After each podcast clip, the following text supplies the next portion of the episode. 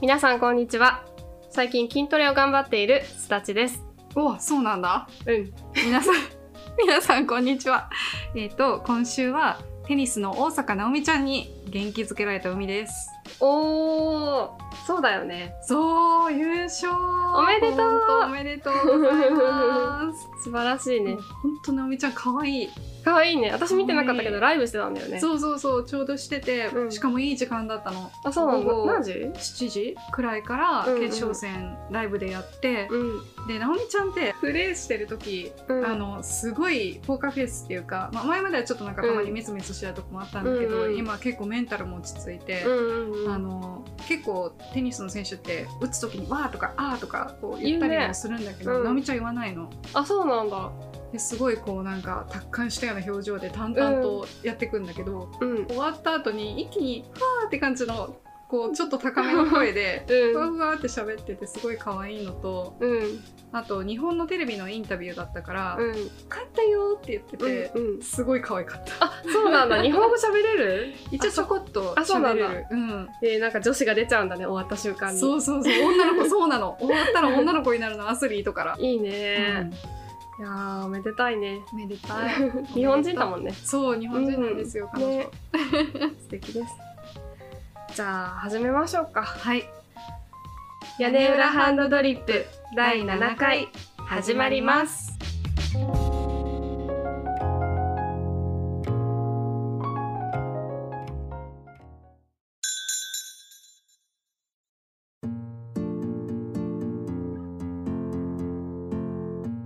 今回は私たちのおすすめ海外ドラマトークということで、うん、このドラマがすごいみたいのをね話し合っていこうかなと思います。ぜひじゃあまず海から、海のね最近のヒットのドラマがうん「ザ・ビッグバン・セオリー」どこのドラマ？これアメリカのドラマなんだけど、ん、あのカリフォルニアを舞台に工科大学で天才物理学者のレナードとシェルドンっていううんうん、 2人の男の人の日常を描くコメディ、へえ。いわゆるシットコムシチュエーションコメディシチュエーションコメディなんだ。そうそう笑い声入っってるやつだよね。めっちゃ入っ てるあーみたいな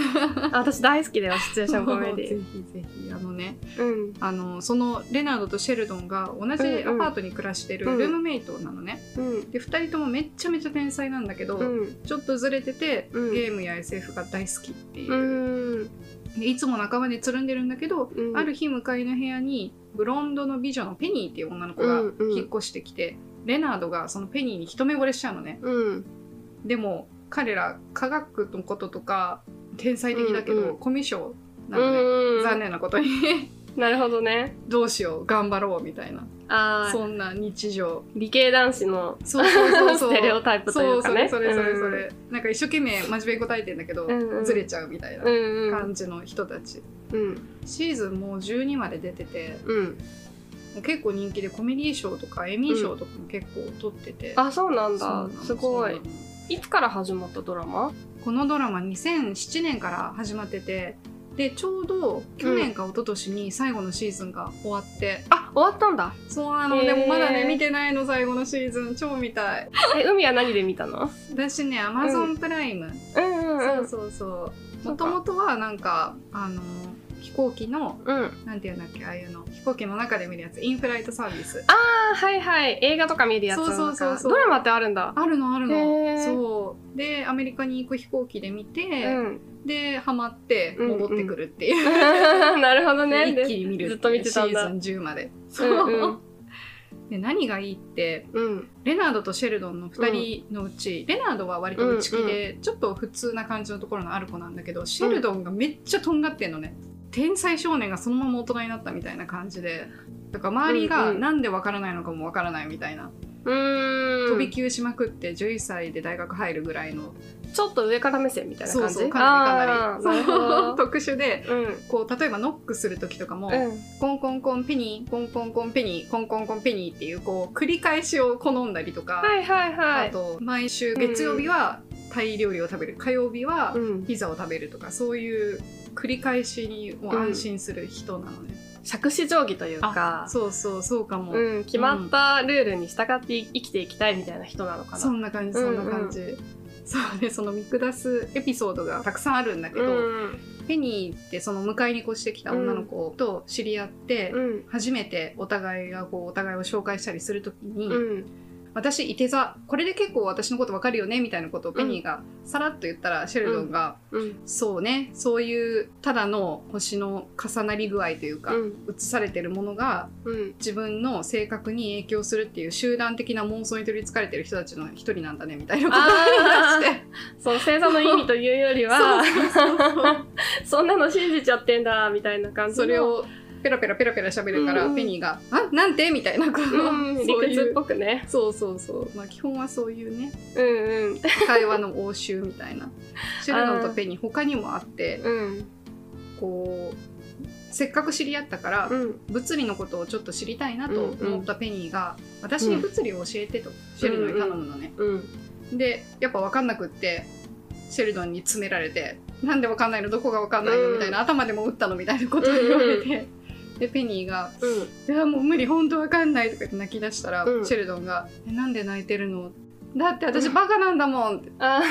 でシェルドンが「いやそれは泣く理由にはならないよ」ーうんそう悲しいから悲しい時に人は泣くんだよって例えば僕はうん周りの人たちがバカでそのこと自体が悲しいから泣くんだとか言い出して、あー理屈っぽいというかさ私たちがさうんうん男性に対して話を聞いてくれないって思う時のさ、うんその男性像を凝縮したみたいなさなんかこう理屈っぽいなんか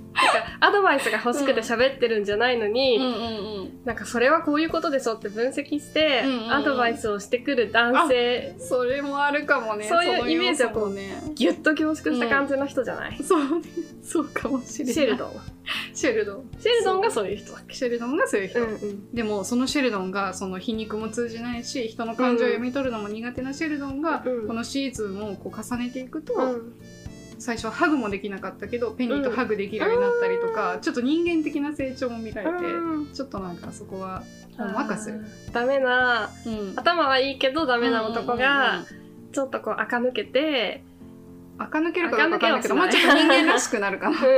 そうハートの成長物語って感じ。そうそうそうも見られてあーうんまあ、コメディなんだけど、うんうんそういう要素もあってうん。楽しいかな、もし時間ができたうら、ん、ちょっとバカバカしくなりたいなとかこう、うん笑いたいなって思う時にぜひ見てみて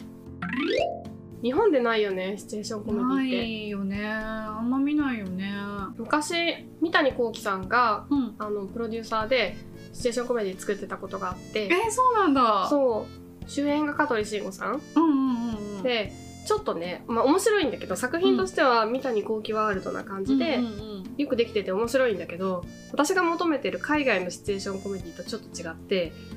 そのに三谷幸喜さんのシチュエーションコメディは確か「ホームルーム」っていうタイトルのうん、ホームルやーつムなんだけどへーイメージ的にね吉本新喜劇だったそうなんだずっこけたりしないんだけどあーすごい吉本新喜劇っぽくてちょっと私が求めてるのとは違ったかなって思ったんだよね最近アマゾンプライムの広告にね、香取慎吾さんと、その三谷幸喜うんさんの作品の CM がすごく出てて、うんうんうんそれもシチュエーションコメディっぽかったの。ちょっと変わった男の人の生活をうん隣に住んでる人が覗き見する、うんうんピークタイム、ピークタイムうんうん確かそんな感じの、日本人が出演してて日本人が演出をしているシチュエーションコメディって珍しいよね。珍しいよね三なか谷なか幸喜ぐらいじゃないよねやってるの。そうだね、うあんま馴染まないのかなでもね私の中で、うんシチュエーションコメディじゃないんだけど、うんシチュエーションコメディっぽいなって思ってるのはテラスハウスおー確かにぽいかもコメディっぽいじゃん,、うううあれ笑い声も入ってないし一う応んリアリティショーだけど、うん演出の仕方とかがさシチュエーションコメディじゃないやっぱあれかな一つ基本のお家みたいなその場所があって、そこで繰り広げられるからかな、そうだねなんだろうな、なんかねホームルームもうん、一応その舞台が学校でうんうんその学校のセットがあってそこで登場人物がわちゃわちゃするんだけど、うんなんかコント感が強くて海外のシチュエーションコメディもコントっちゃコントなんだけどうんコントとドラマの間をうまくいっているのが海外のシチュエーションコメディうんなんだけど、日本のその私が見た三谷幸喜のやつはコント感が強かった。うーん屋根裏ハンドドリップ じゃあ、うん次は須田ちゃんのおすすめの海外ドラマはい。お願いします。私のおすすめの海外ドラマは、皆さんご存知、セックスザシティです。有名どころ来ました ね。そう。セックスザシティ大好きすぎて、うん、あの、大学の卒論もセックスザシティで書いたぐらい。超好きだね。超 好き。もう博士じゃん。SATC 博士。博士じゃないよ。 セックスサシティっていうのは、まあ、略して SATC、えっと、アメリカのケーブルテレビ局の HBO っていうところが作った HBO なんだ。そうそっかそっか。 HBO 制作のテレビドラマで、うん1998年からうん2004年にかけて放送されたドラマなんですよ。アメリカでね。うんでニューヨークに住む30代独身女性の4人の生活をコミカルに描いた作品ですと。うんうんで4人それぞれ異なる恋愛観とかえっと、生い立ちの女性なんだけど彼女たちが悪戦苦闘しながら恋に仕事に、えっと、奔走するも様子を描いた物語。うん。うん。なんかね、セックスザシティってもともとはダーレンスターっていううん。プロデューサーが仕掛けた番組なんだけど、うんうんダーレンスターっていうのがゲイのプロデューサーなのね。へえ。だから、すごくあの、感覚が男性なんだけど、ニュートラルな感覚、感性を持っていて、恋愛ドラマとか恋愛映画ってさ、いろいろこう、ハードルがあるんだけど、最終的にはハッピーエンドで結ばれて、カップルになったりとか、結婚したりして、幸せになるっていうのが王道じゃないうんうん。なんだけど、その当時の社会的に、果たして、えっと、男性と付き合ったり、結婚したりすることが女性の幸せっていうふうに決めつけていいのだろうかっていう、それに問題提起をした作品なんだ。すごい新しいね。そうなの、そうなの。あとそのパトリシア・フィールドっていう、あの、スタイリストさんがいるんだけど、あのプラダを着た悪魔とかおのーあのうんうん衣装とかも担当してるスタイリストさんがいるのねでそのパトリシア・フィールドが有名になったきっかけが「セックスザ・シティ」なんだけどドラマの中の服服とかアクセサリーとか。かバッグとか、そういうのも見物なんだよね楽しいよね。わかるわかる。ねなんかアメリカのドラマ、特にニューヨークを舞台にしたドラマってさ、うんファッションすっごい見てて楽しすごい楽しいよい。ねやっぱ日本人にない感性だうし、んやっぱアメリカニューヨークとか行くとさ、まあ、カリフォルニアもそうだけどなんだろうギラギラしてんのそう そうすごい派手でね。そうなんかなんて言うんだろうねああいう色ネオンカラーというか、ん。うまく取り入れたりしてるじゃない、うんまあ、そういうの見てるとすごい楽しいよね、確かうん、ちなみにそのパトリシア・フィールドさんが、うんあの女性の服でうんうんすごいこだわってるのがウエストマークらしくって、に。へえ。なんか絶対ベルトで絞ってウエストをキュッとさせるのがこだわりみたい、そうなんだ。確かに見てるとウエストがキュッて絞られてるの、うんあのセックスザ・シティのどの衣装もねなんかそこに女性らしさを表現して、後のとこで遊ぶみたいのがそのパトリシアのななんるかほポどリシーなんだってね。女性らしさはもうそのウエストマークのところできっとこう腰を張ってる感じを出して。うん、らしいよ。まあ、あと、まあ、裏話的なうん。ところで言うと、キャストの不仲説っていうのが、だからあの4人4人が、なんかね、まあ、一番言われているのが、うんサマンサ・ジョーンズ役のうんキム・キャトラルと、うん、キャリー・ブラッドショー役のサラ・ジェシカ・パーカーがめちゃめちゃ仲が悪いって言われてて、あの2人そうなんだ、そのドラマが終わった2004年ぐらいから、不仲説がすごい、うんあの盛り上がってきたんだってうんうんうんあの、セックスザ・シティ映画第2弾まで出てるんだけど、第3弾の話もあって、うん脚本ももう出来上がってたらしいんだけど、結局それがおじゃんになったのよ。ほうほで、うそれがなんでかっていうと、キム・キャトラルが出演を渋ったからって言われていて、へえで、それに対してサラ・ジェシカ・パーカーとか他のキャストがう、んなんか映画ができないなんて本当に悲しいみたいなことを SNS で投稿してたんだけど、キムだそうなけん、だそう、私のせいにしないでみたいな感じの投稿をしてるのよ。うんそっかでね、でね、2000そこからそれが2017年で、うんその翌年の2018年の2月に、うんキム・キャトラルの弟さんがちょっと事故で亡くなってしまったのって、でその時にサラ・ジェシカ・パーカーが哀悼の意をテレビ番組でコメントしたりとかうんうんインスタグラムでキム・キャトラルが弟が亡くなりましたって書いたやつに対してあなたの愛する弟に神のご加護がありますようにみたいな感じでサラ・ジェシカ・パーカーがコメントをつけたのね。うんうんで、それに対して次の投稿でキム・キャトラルがインスタグラムで辛辣なコメントを投稿するんですよ。で、えちょっとこれをね、読んでほしいんですよ。 I don't need your love or support at this tragic time この悲劇の時にあなたの愛やサポートはいらないわとそう。私の母も今日、いつこのサラ・ジェシカ・パーカーっていう偽善者ずらした人は、あなたをそっとしておいてくれるのかしらって聞いてきたぐらいだわ。あなたがこうやっていつまでも私に連絡してくると、あなたがどんなに当時も今も無慈悲な人間かってことを思い出して辛くなるだけ。このことをはっきり言っておくわ。あなたは私の家族じゃないし、私の友人でもない。だから最後にもう一度だけ言うけど、自分のいい子ちゃんという評判を取り戻すために私たちの不幸を利用するのはやめてって書いたの。もうバチバチじ ゃんこれはもう今も見れるから 残してんだ残ってんのよもう完璧にこれ嫌いじゃんもう修復とか もうそういうレベルじゃないでこれそうなのはだからもうほんと嫌いなんだっあて、物語自体は私も全然未だに大好きだし、全然色褪せないんだけど、キャストは仲悪いねすごいねこれはすごいねすごいよねセックスアンドザシティまた新しいシーズンが始まるんでしょ始まんのはい 始められんのわかんない ねねなんか予告編だけうん出てるんだよねトレーラーが、うんうん、あれ映画じゃなくてドラマなのかなドラマらしいよドラマなの、うんキムは出るのかなキム出ないんだあってキムは出ずにそうなんか10話完結のミニドラママミニドラマミニシーズン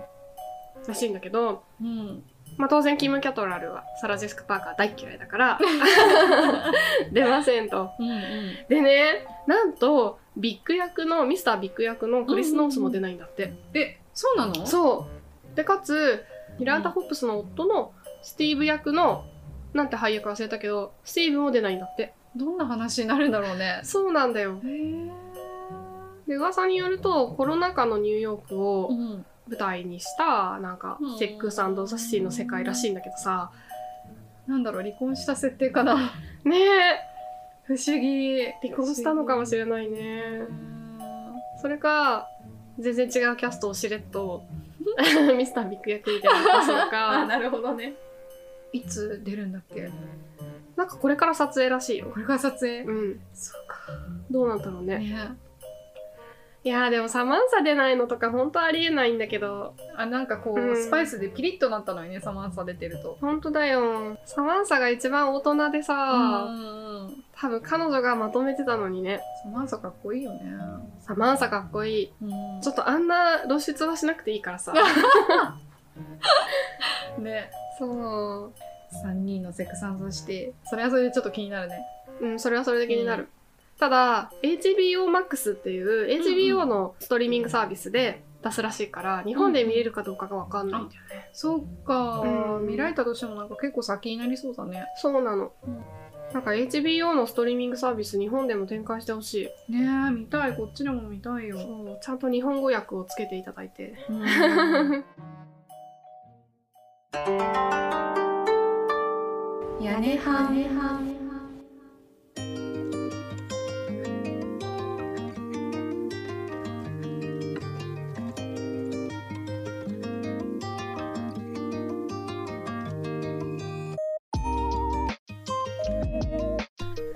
ついついね喋りすぎてしまいました熱くなりますね好きなものは熱ねくなっちゃった、うんもうなんか裏側ばっかり喋って全然良さを伝えられなかったでもなんだろう、うん裏側を知ることで けど、うん、こう話がより魅力的になるところはある気がするあるよきっとね。あると信じたい あのビッグバンセオリーとセックスザシティは必見ですね、ね、ぜひぜひ見てください。見ましょう、ん、他にもなんかねおすすめのドラマあったら見たいよね見たい。あ、うん教えてほしい、ね自分だけだとやっぱり選ぶものがさ、やっぱ似たようなものになってっちゃうから。そうなんだよ開拓したいねう。んヤネハンは一杯の美味しいハンドドリップコーヒーを入れてリスナーの皆様にお届けするというコンセプトでトークをしているわけですがはい須田ちゃん今回の味はいかがでしたか今回はマンデリンです マンデリンよく聞く王道だよねねうんインドネシアの深入りにして、うんそのコクとか苦味を楽しむ豆なんだけど今回ちょっとヒートアップしちゃったので深入り深入りになそっうだいぶこってりとしたコクのコクのある、うんあのマンデリンかなとた はいぜひ皆さんもマンデリンを飲みながらもう一度最初から リピーそトのリピートアフタース聞いてみてくださ い。なんちゃって。さて、はい屋根班ではリスナーの皆様からのお便りを募集しています。コーナーの提案や質問や相談、何でも受け付けていますので、ぜひよろしくお願いします。フォームのリンクは概要欄に貼ってありますので、ぜひアクセスしてみてください。メールアドレスは、屋根班 .koala.gmail.com